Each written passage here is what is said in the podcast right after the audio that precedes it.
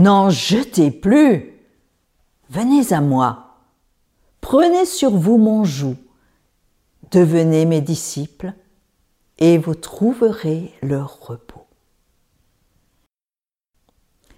Nous étions déjà prêts à nous précipiter vers Jésus afin de trouver le repos et nous découvrons qu'il y a une condition, prendre son joug, comme si le poids de nos fardeaux ne suffisait pas.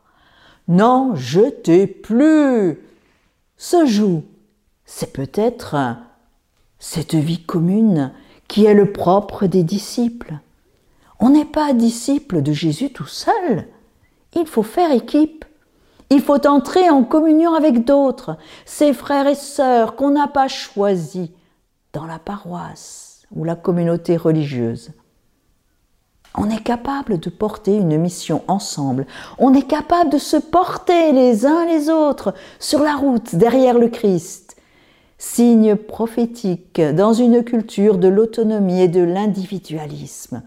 Il faut apprendre à aimer dans la communauté. Ce n'est pas facile, même dans la vie religieuse. Aimer Jésus, ok, mais me laisser aimer par lui, au point d'aimer comme lui, la sœur qui a le don de m'énerver chaque jour, ça c'est autre chose.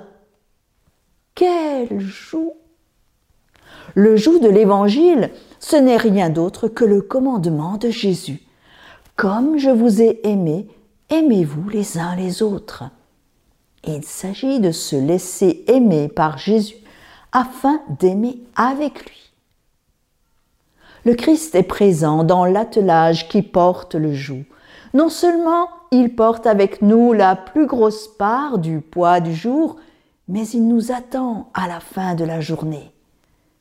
Si quelqu'un entend ma voix et ouvre la porte, j'entrerai chez lui, je prendrai mon repas avec lui et lui avec moi.